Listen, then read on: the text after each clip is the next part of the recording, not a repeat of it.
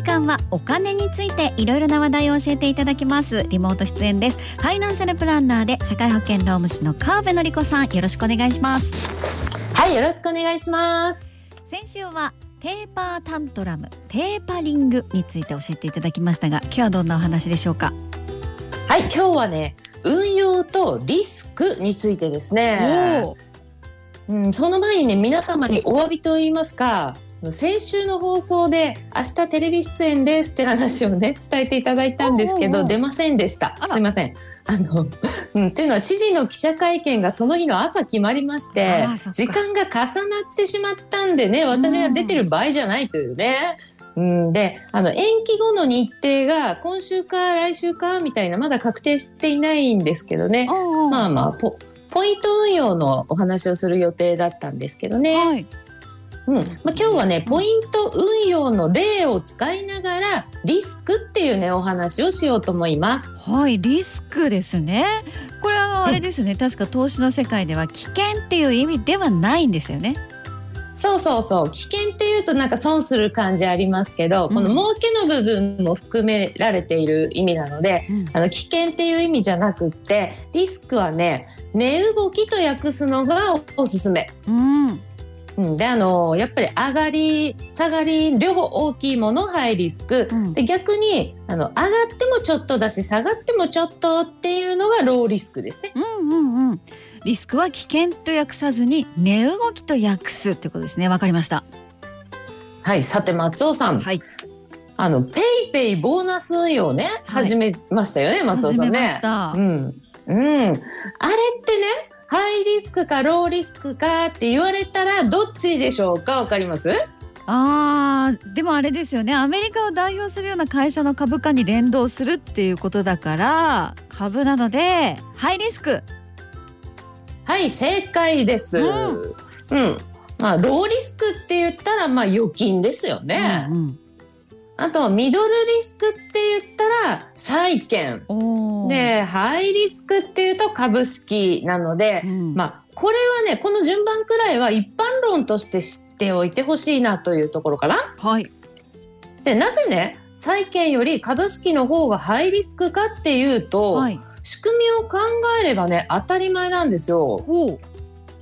株式と債券ってなんだっけっていう仕組みはですね、うん、まあ話す時間も今ないんですけれども、はい、私の新刊得する会社員損する会社員の講義4にも丁寧に書いていますのでね、うん、まあ、もしよろしければねそっちもと思いますけども。そうしよう読もううんうん、で債券ってのはね、うん、あのそもそも貸したよ利息は何パーセントだよいついつ返すよっていう約束事がありますけれども、うん、株式っていうのは、うん、はい出資します。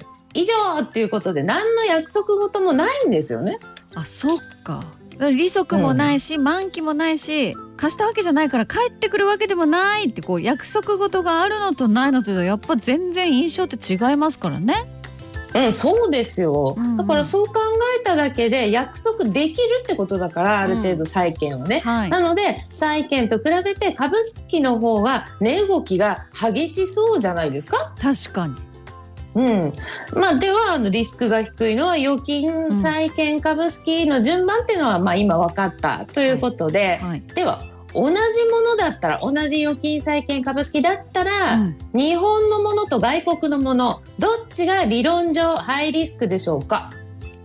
ん？これ例えば日本の株と外国の株ならどっちが値動きが大きいですか？っていう意味ですか、そういう意味でそうですそうです。うん、ということで答えはね、はい。うん、外国ですよね。外国ですよね。うん。うん、なぜかというと、はいあの預金でも債券でも株式でも仕組みは日本と外国同じであっても、うん、外国のお金の場合は円に戻す時にね、はい、うん、円高なのか円安なのかという為替の値動きっていうのも加わるプラスされるじゃないですか。確かにそうですよね。株でも債券でももともとの値動きに加えて為替の値動きも加わるという。そういうことですね、うん値、ね、動きが低い順に言うと、うん、日本の預金外国の預金になって、はい、で次が日本の債券外国の債券、はい、そして次は日本の株式外国の株式とくるわけですよね。そうか。さて PayPay、うん、松尾さんの PayPay ボーナス運用何でしたアメリカの株だから一番ハイリスクなやつじゃないですか。うん、そう今の順番でいくと理論上そうなりますよね。うんうんうん。まあ、ただねアメリカの株っていうのはもう結構長きにわたって上昇しているので、うんうん、まあ、もちろん下がるのもありますけど上昇しているので儲かってる人ね本当に多いんでね、はい、うんだからまあ理論上ハイリスクだってことはでも覚えておくべきですよね。うん、で繰り返しますけどあくまでもうんとリスクっていうのは値動きっていう意味で、うんうん、危ないとかあの投機投機的だって言ってるわけではないので、うん、そこのところはねまあお願いします。そうですよね。あくまでもこの値動きっていうことですからね。うん、そうですそうです。そもそもなんですけどなんでペイペイってアメリカ株にしたんでしょうね。まあねそれね、うん、私もえ日本はっていうかそうそうそうそう、うん、私も本当にそれは思うんですけど、はい、まあアメリカ株は引き続き上昇が強いだろうなって見たのかなと。うん、うん、まああとねペイペイボーナスあのポイントペイペイボーナス、うん、あれって言ってもね、うん、大体の人が何円とか、はい、なんか何百円とかそんな感じじゃないですか。もうもろそんな感じですね。ね、はい、何百万とかないですよね。ね、うん、ということは動きが大きいものの方が面白みもあると思ったのかもしれないと。確かに少ない金額だったらね、うん、本当あんまりに値動きしなかったらちょっとつまらないかもしれないですもんね。うん、うん、ですよね。あでもね松尾さん、はい、あの楽天ポイント運用っていうのも似たようなのがあって、はい、でそっちは株式100じゃなくって債券も混ざってるんですよ。えー、えそれってペイペイボーナス運用よりもじゃローリスクっていうことですか？その通りなんですよね。だから楽天ポイントの方がちょっと守りの要素を入れてきてるんですよね。そういうことになりますよね。うん。で楽天ポイントって、うん、楽天市場とか楽天トラベルでクレジットカード決済をして貯める人が多いじゃないですか。ああ、そっか。そうだから割と何千ポイントとかね人によっては何万ポイントとか平気でいっちゃうんですよね。そうかそうか。そうなると結構大きな金額だから少し値動きを抑える仕組みにしてますよみたいな。うんそんな気がするんですよね、うん、私もね。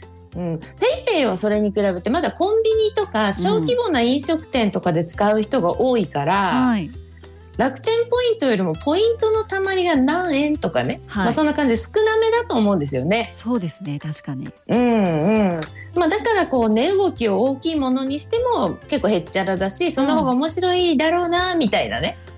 うん、なるほどね。うんという感じで、まあ、今日はリスクっていうお話をしましたけれども、うん、これでねリスクを上げたいなら株式でいこうと。うん、そしてちょっと下げたいなって思うのであれば債券を混ぜてあげようっていうのが基本セオリーですよというねお話なんですけどそれをねポイント運用の例をとって解説してみました。めちゃくちゃわかりやすいですね。よかった。それはよかったです、うん、なるほどね。っていうのもすごい順番、うん、そのリスクの順番とかもねすごくよく分かりましたけれども。